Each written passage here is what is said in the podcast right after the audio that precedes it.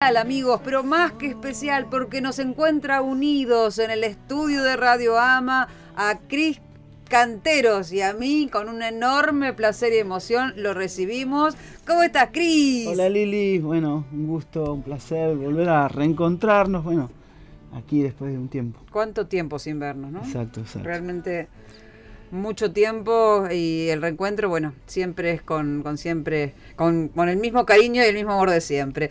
Quiero, antes de comenzar a eh, hablar del tema que tenemos hoy, hacer un poquito de referencia a tu ebook, ¿puede ser? Sí, sí, bueno, es una bendición eh, contarles que, bueno, salió mi primer libro digital, que es un poco el producto de nuestras charlas, ¿no? de cada charla que hemos tenido. Y bueno, hice un compilado como una primer parte. Y, bueno, como ha tenido tanta repercusión con los podcasts, en la radio, me pareció que era conveniente poder eh, utilizar esta herramienta y dejar esta, bueno, este material que, va a edificar, va a ayudar y justamente se llama Fe para todos los días, donde necesitamos ser alentados en la fe y este libro tiene ese objetivo. ¿Cómo lo, lo conseguimos? Bueno, lo pueden ver en mi Instagram, ahí está el link. Voy a dejar el link aquí en la radio para los que quieran también eh, quieran también este, descargarlo, lo pueden hacer y, bueno, es gratuito, nada más que ah, solamente tienen que descargarlo. Buenísimo. Y siempre nos traes algún tema interesante y edificante. ¿De qué vamos a hablar hoy? Bueno, hoy voy a hablarte acerca de que eh, el que abandona no tiene premio. ¿no? Es una frase muy conocida pero claro, me encontraba en una circunstancia donde veo que eh, la tentación de abandonar siempre está ahí a la puerta, llamando y queriéndonos desalentar, ¿no? Y yo decía, bueno, ¿qué se puede abandonar? Bueno, se puede abandonar una familia. ¿cuántas veces escuchamos gente que abandona su familia? Se puede abandonar una carrera, gente que dice, no, yo esta carrera no la quiero hacer, me resigné, no lo voy a hacer más, una relación sentimental, no, hoy se habla de las relaciones líquidas, las relaciones este, express, ¿no? donde no hay compromiso para poder eh, caminar juntos a lo largo de, una vida, una sociedad, es decir, socios que uno dice de toda la vida y dijeron, no, abandonamos el barco, prefiero ir por mi camino. Bueno, un proyecto, un sueño, eh, y hasta podríamos decir que muchos han abandonado la fe, ¿no? Sí, se han apartado, ¿no? Su fe se apagó justamente la Biblia habla de una palabra que es apostasía. Suena altilocuente la palabra apostasía, pero no es otra cosa que el abandono de la fe, ¿no? ¿Y qué es abandonar la fe? Es todo aquello que creíste en un momento, todo aquello que tuviste como convicción en tu vida y ahora resulta que este, lo tiraste por la borda, ¿no? Y no solamente abandonar la fe, sino abandonar tus convicciones, es tremendo, ¿no? Y yo veo que en este tiempo mucha gente ha abandonado sus convicciones, ¿no? Ahora la pregunta es ¿por qué se abandona? ¿no? ¿Por qué uno eh, tiende a abandonar muchas veces? Bueno, una de ellas puede ser la frustración. La frustración, siempre digo, es un mal consejero. Está frustrado y tiene, la frustración tiene algo muy bueno y algo muy malo. La frustración significa que lo intentaste, porque si vos no lo intentaste, entonces no te, no te claro, no hay frustración. Es decir, ¿quién no se frustra nunca? El que nunca lo intenta. Tal cual. ¿no? Pero también tiene un lado negativo que muchas veces la frustración trae otras emociones, trae otras consecuencias, trae otros estados anímicos y justamente siempre digo que puede llegar a ser un mal consejero. ¿no?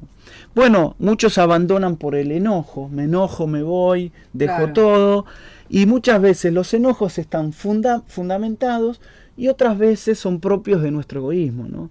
Es decir, uno a veces se abandona por falta de motivación. Viste que uno dice, yo no encuentro motivación en esto, o no, encuentro la, motivación que me encienda el corazón. ¿no? Bueno, puede ser un aliciente, puede ser un detonante el abandonar, porque uno está desmotivado, ¿no? Eh, o por las dificultades de la vida. ¿No? La Biblia dice que en el mundo vas a tener dificultades. Y estamos llenos de dificultades, ¿no? Siempre, a cada instante. Exacto, o sea, estamos en, en, una constante lucha en la vida, donde nos encontramos con un montón de dificultades.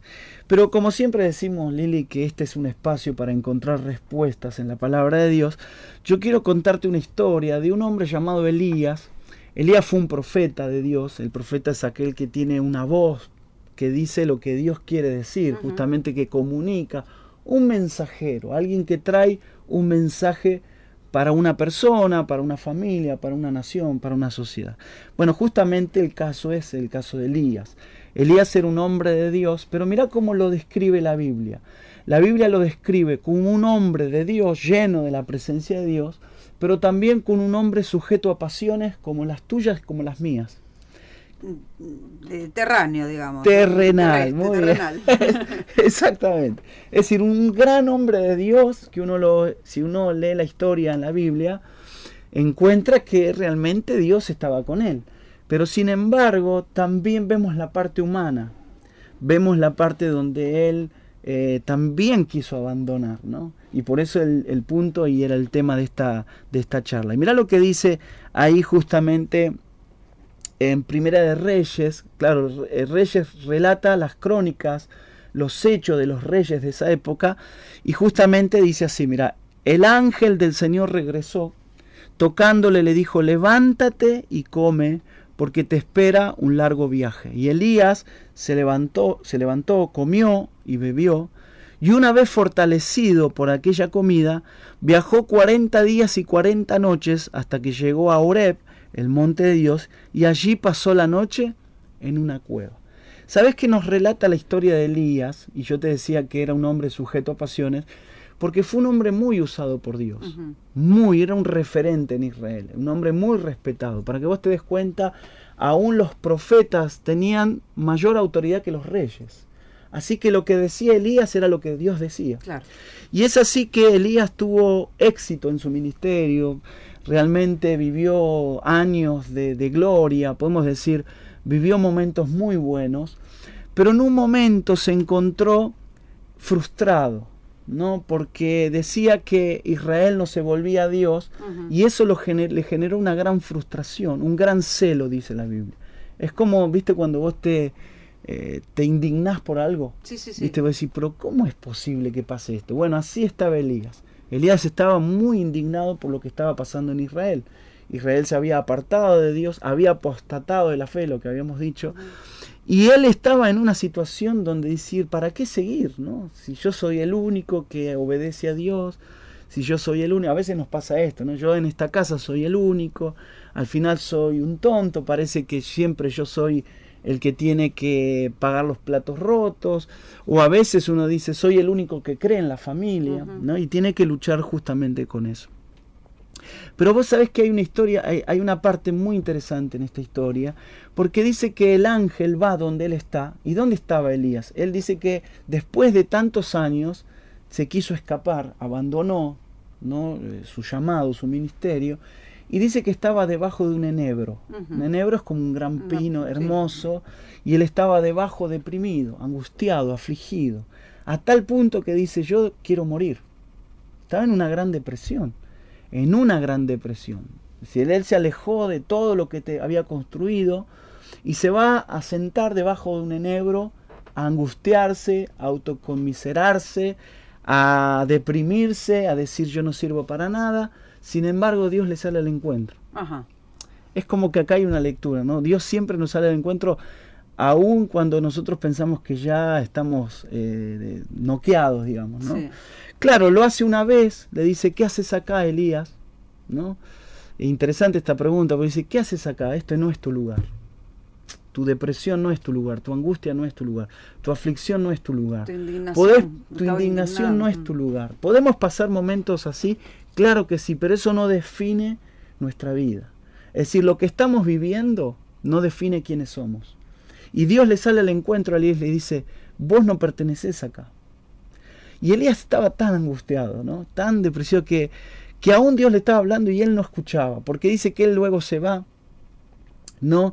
Y, y justamente se esconde de nuevo, se quiere esconder, se quiere escapar, y Dios le vuelve a salir al encuentro. Dice por segunda vez, el ángel le sale al encuentro.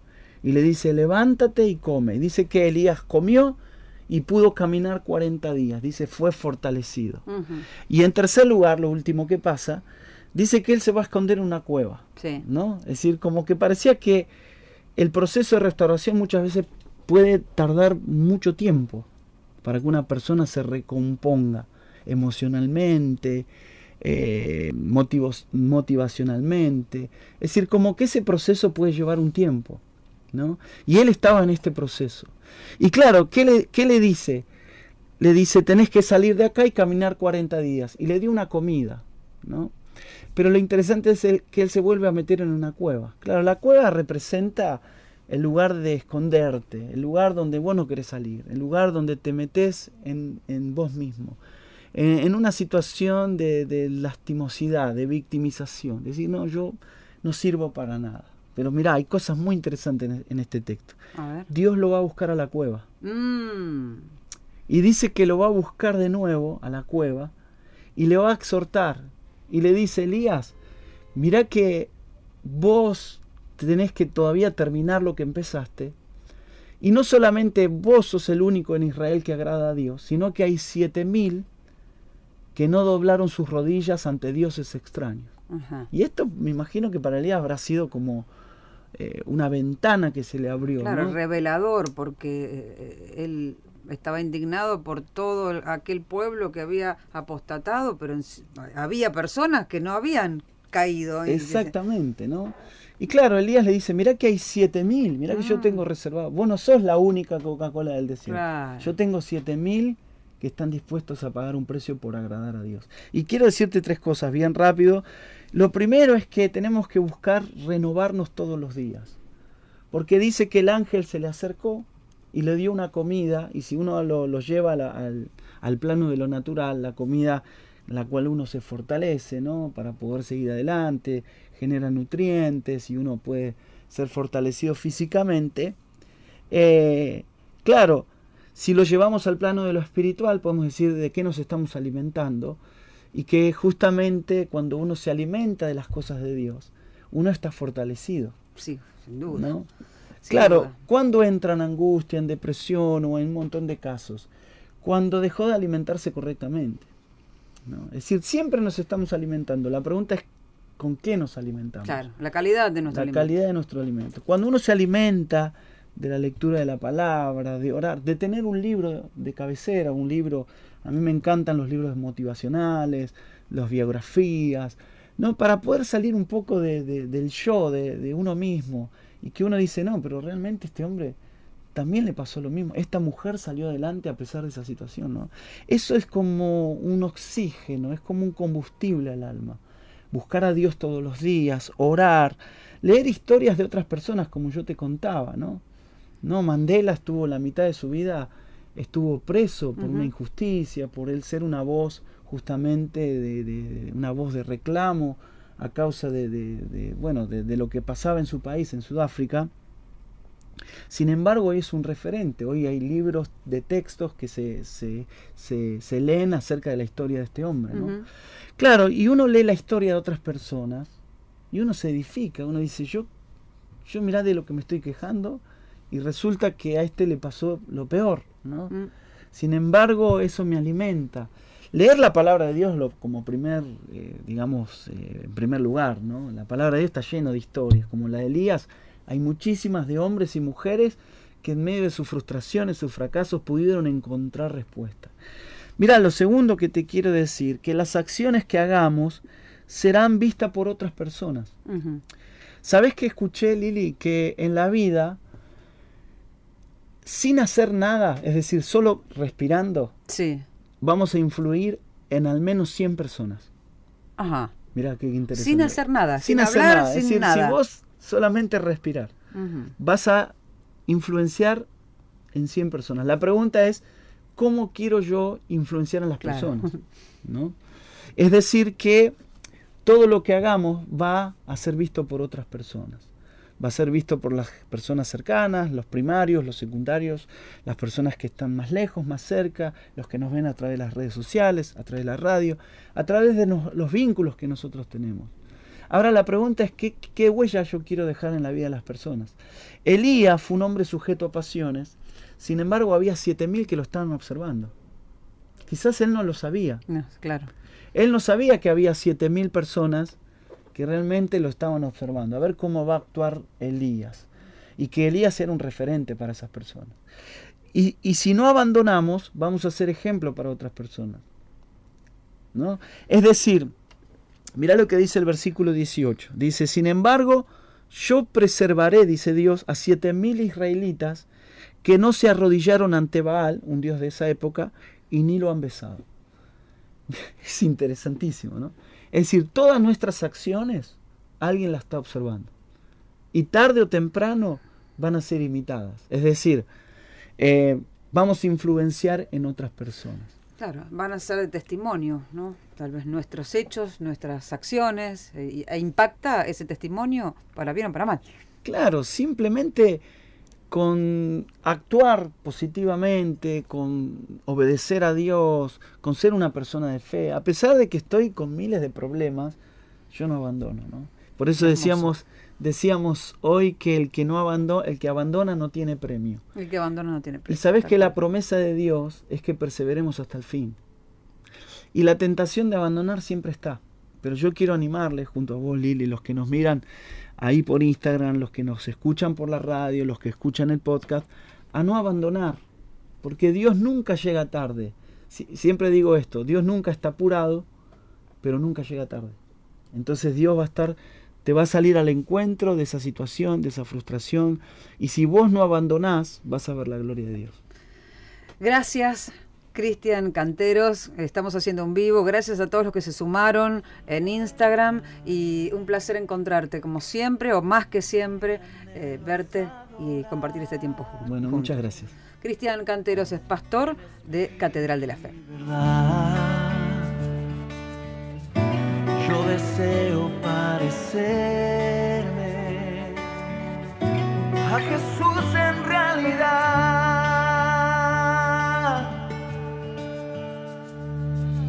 Más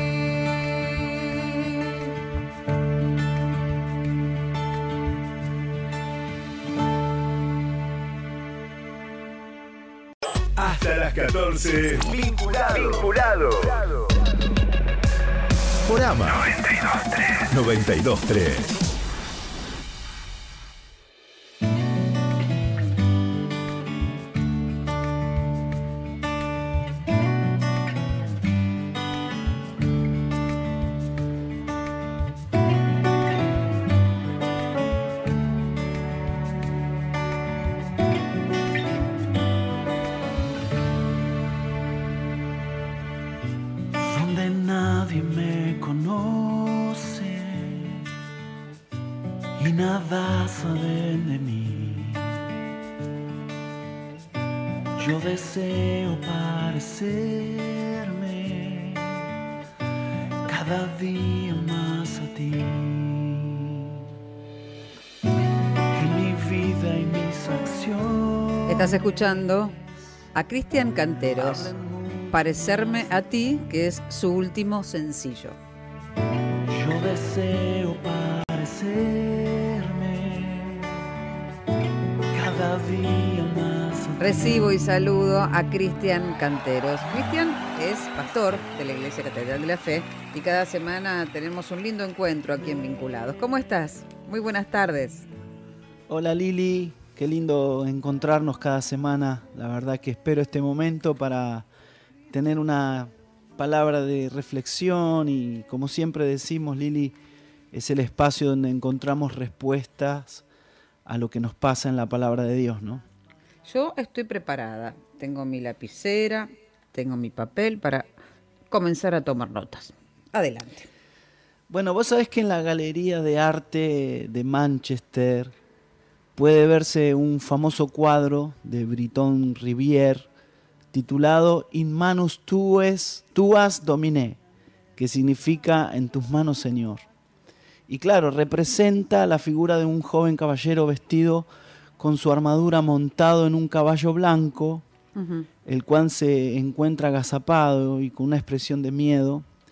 Al pie del cuadro se ven tres perros de caza que también miran con terror hacia adelante, donde se extiende el desierto y, el peligro y el terror a lo desconocido, ¿no?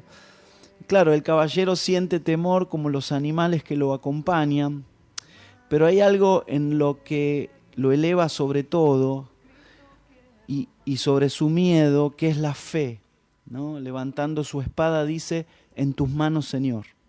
Claro, es una declaración del artista, ¿no? de Briton Rivière, y, y, él justamente es el que dice, si mi cuadro nos lleva una lección para la época presente, sean cual fueren nuestras dudas y temores, diré que he fracasado me, encantó esto, ¿no? Esta expresión de, este artista eh, diciendo en tus manos, Señor, ¿no? Y él quiso expresar justamente eh, en su pintura el triunfo de la fe.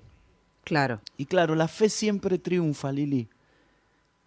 La fe siempre triunfa. Y es la que triunfa sobre los temores, sobre la incertidumbre, es la que se afrontan los temores que, se presentan en la vida, como, como este, este hombre, ¿no? En la cabalgadura, este, este caballero. Y claro, la fe anula el temor. y, y, Dios es mucho más grande que nuestros temores, ¿no? Y es la fe en Jesús que desarrolla algo que es lo que vamos a hablar ahora, que es un profundo sentimiento de paz. Sí.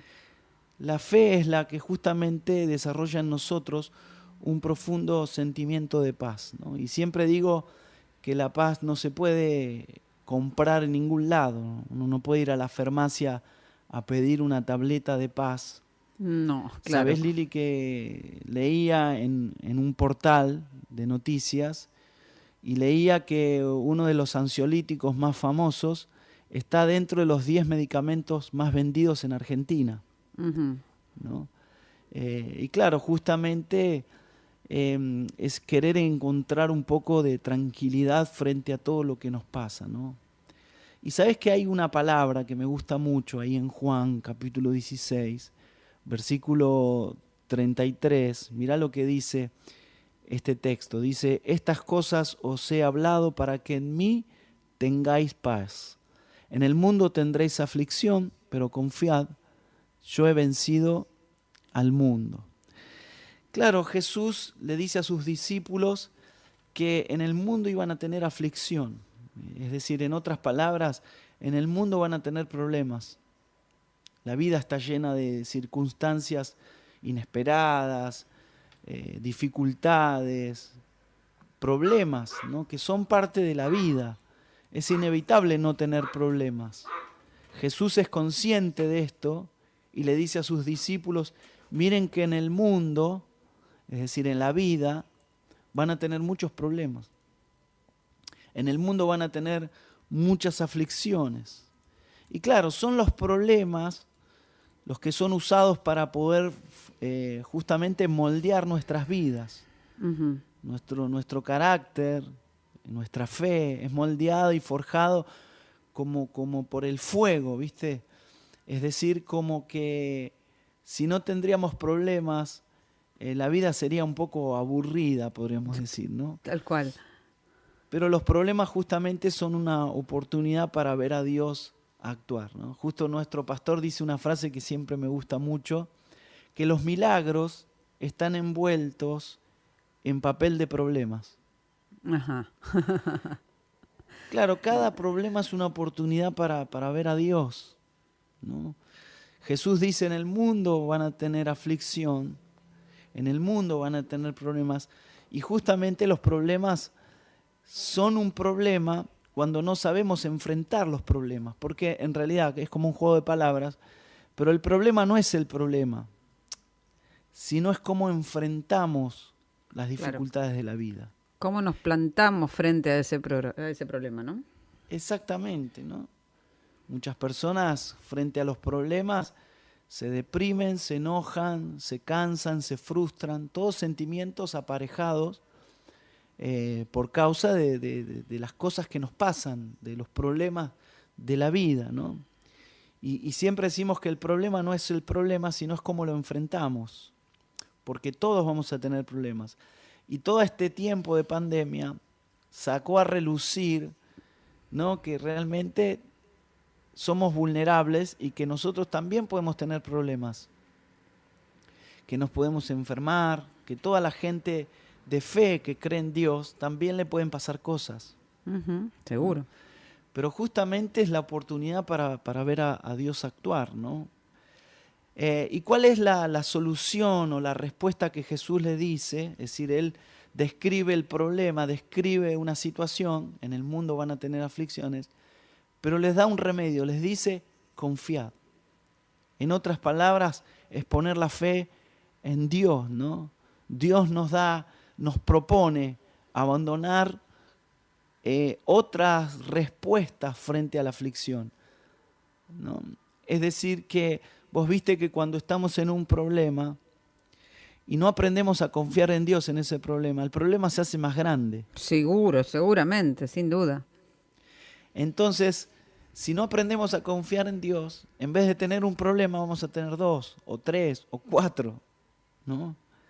Pero qué importante es poder saber que la fe no niega el problema. A veces nos preguntan y nos dicen, pero ustedes no tienen problemas. Y yo siempre respondo, es decir, que la fe no niega el problema, si no sería algo místico, pero la fe es algo también real en nuestra vida. Es decir, que la fe no niega el problema, no dice, no, no, yo no estoy enfermo, no, no, no, yo no tengo problemas económicos, no, no, yo estoy bien en mi matrimonio, eh, o no, yo no, no tengo problemas de trabajo, ¿no? Decir, la, la fe no niega el, el problema, sino sería algo místico. Claro. Pero la fe pone al, al problema en perspectiva, ¿no? Pone a Dios en perspectiva frente al problema. Y cuando nosotros confiamos, podemos creer y, poner y depositar nuestra esperanza y nuestra confianza en un Dios que es más grande que nuestros problemas. Yo siempre digo que confiar viene de la palabra fiar. Y vos sabés, Lili, que yo nací en, Ramos Mejía, eh, toda mi vida, toda mi infancia pasé ahí. Me acuerdo que mi mamá tenía una libreta que me mandaba al gallego, Manolo. Almacenero. Al almacenero. Anda al gallego y, y, que te anote. Y me acuerdo como si fuera hoy, Lili. Tenía una pared llena de latas de galletita. Sí, claro que sí. Esas que tenían, que tenían el, vidrio, ¿no? Con vidrio, exacto. Sí. Las Manón, ¿no? Las merengadas, ¿sí? Las sonrisas. Bueno, un montón, ¿no? Eh, le estamos haciendo ahí propaganda, pero claro, yo puedo ver esa pared como si fuera hoy, ¿no? Esa pared llena de galletitas y decía, deme un cuarto de tal galletita y anótemelo. Y claro, el gallego, Manolo, tenía la confianza de que a fin de mes le íbamos a pagar. Entonces mi mamá cuando cobraba el sueldo, lo primero que hacía me decía, andá y llévale al gallego. llévale a Manolo lo que le debemos. Y claro, la, la, fe es poner tu confianza en Dios, es saber que vos te estás fiando de un Dios que cumple sus palabras, que cumple su promesa, que dijo que iba a estar con nosotros todos los días, que no nos va a dejar. Y cuando Dios habla de sí mismo, y como no tuvo, eh, cuando habla de la vida de Abraham y hace un pacto con Abraham, este hombre de fe, y como no tuvo por quién jurar, juró por sí mismo, diciendo, no tengo a alguien en quien un poco poner mi palabra, sino que le voy a, voy a poner mi propio nombre. Es como decir, cuando Dios te promete algo, Él pone su propio nombre. Es la confianza, ¿viste? La confianza que hoy se perdió. Claro, pone como un sello, una firma. Un sello, su propio nombre, su carácter. Él dice que lo va a hacer, lo va a hacer. Y vos viste ahora que eh, se, vive desde la desconfianza a la confianza. Todo es desconfianza. ¿Será que lo que me está vendiendo es real? ¿Será que lo que me dice es verdad? es como que se vive desde la desconfianza y después vas tomando confianza. ¿Es así o no, Lili? Es así. Es así. Es que, es que como que predomina el, ese refrán que dice, piensa mal y acertarás. ¿Viste? claro, pero Dios es digno de confianza. Mirá qué interesante, ¿no? Y Él pone su firma, Él pone su nombre. Él eh, pone en juego su carácter, su nombre. Vos viste que antes era, eh, uno y venía en nombre de tal persona y vengo en nombre de tal persona que me dijeron que ustedes venden un producto, que me vengo a presentar a un trabajo. ¿Y qué decían antes? Decían, ah, no, si venís de tal persona, entonces sos digno de confianza. Claro, una referencia importante, ¿no? una referencia. Pero ahora vos viste, tenés que firmar tres contratos, dejar una firma con hmm. escribano, eh, te piden garantía de la garantía, este, el ADN, un, este, te, sacan sangre por las dudas. Todo es un nivel de desconfianza. Pero Dios es digno de confianza. Y cuando uno confía en Dios, Él cumple su palabra. Y la gran promesa que tenemos, Lili, es que Él iba a estar, con nosotros todos los días. Entonces, tenemos que confiar en Dios. Antes que confiar en cualquier situación, antes de depositar eh, mi confianza en un, este, en un gobierno, en un sistema, en una persona, en una ideología, lo mejor es poner nuestra confianza en Dios, porque Él no falla. Y mira lo que dice como corolario de este texto. Dice, en mí van a tener paz es como que todo lo vivimos, lo que vivimos lleva como un desequilibrio, pero que Él dice que si ponemos nuestra confianza en Dios vamos a tener paz. Claro, va, va, vamos a lograr el equilibrio. Claro, porque, mira, una frase que encontré que me gustó mucho. Exceso de pasado deriva en depresión. Exceso de presente deriva en estrés y exceso de futuro deriva en ansiedad. Uh, qué bueno eso. ¿Me lo repetís, por favor? Es para... ¿Me, repetís, por favor? Bueno. ¿Exceso de pasado? Exceso de pasado deriva en depresión. Sí. Exceso de presente deriva en estrés. Exceso de futuro deriva en ansiedad. Muy bueno. Claro, es interesante que que cuando uno habla de la paz, la paz es esa seguridad de saber que todo va a estar bien. Es decir, siempre decimos esto, Lili, con dinero se puede comprar sexo, pero no se puede comprar amor. Con dinero se puede comprar ansiolíticos, pero no se puede comprar paz. Muchas veces con dinero se puede comprar una casa, pero no se puede comprar un hogar. Un hogar, claro.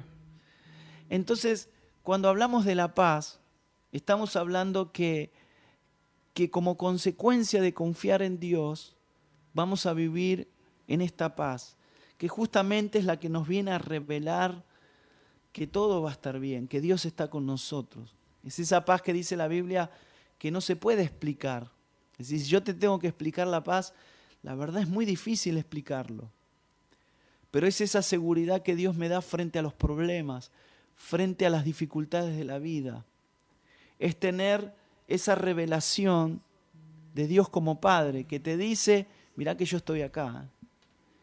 Y que por más que esté pasando mi peor momento, mi peor dificultad, mi peor situación, mi peor aflicción, saber que hay algo que nos va a acompañar para siempre, que es esa paz inexplicable, indescriptible, indescifrable, esa paz irresistible que solamente podemos eh, tener aquellos que confiamos y ponemos nuestra esperanza y nuestra fe en Dios.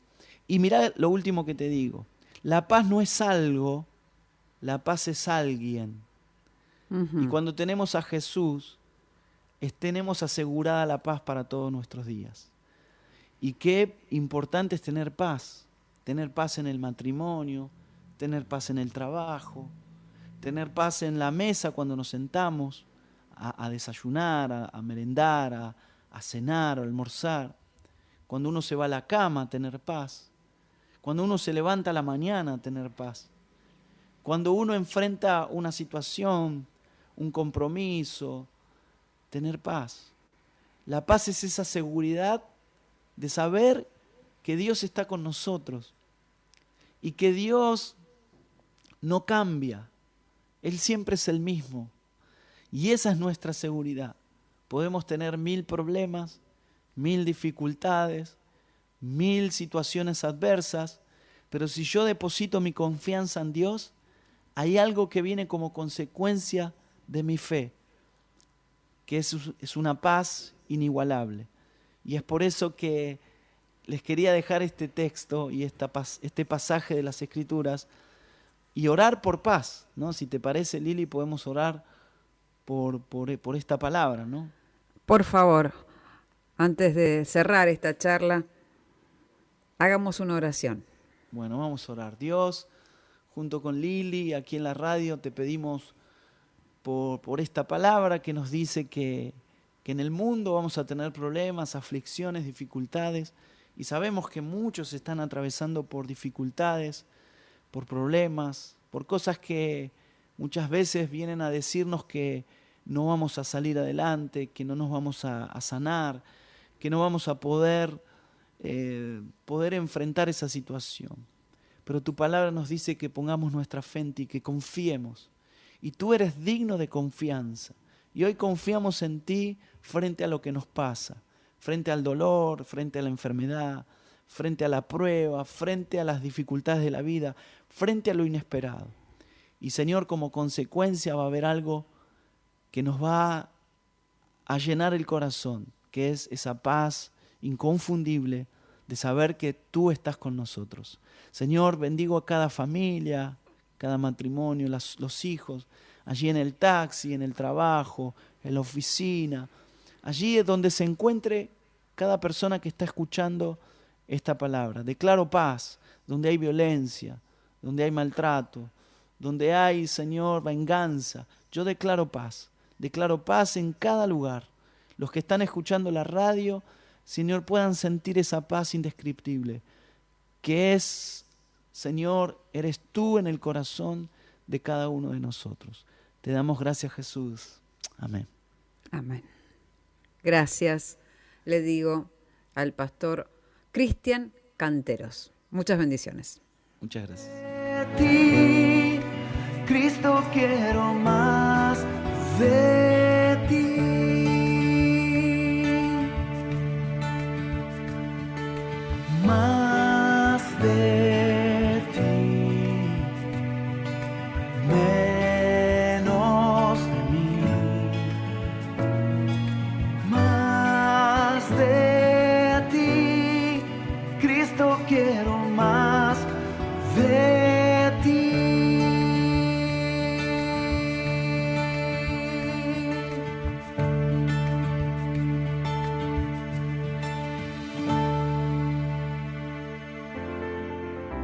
Gracias por escucharnos. Gracias por escucharnos. El compromiso, ir de la mano. Radio Ama 92.3. 92.3. Sintonizados con vos.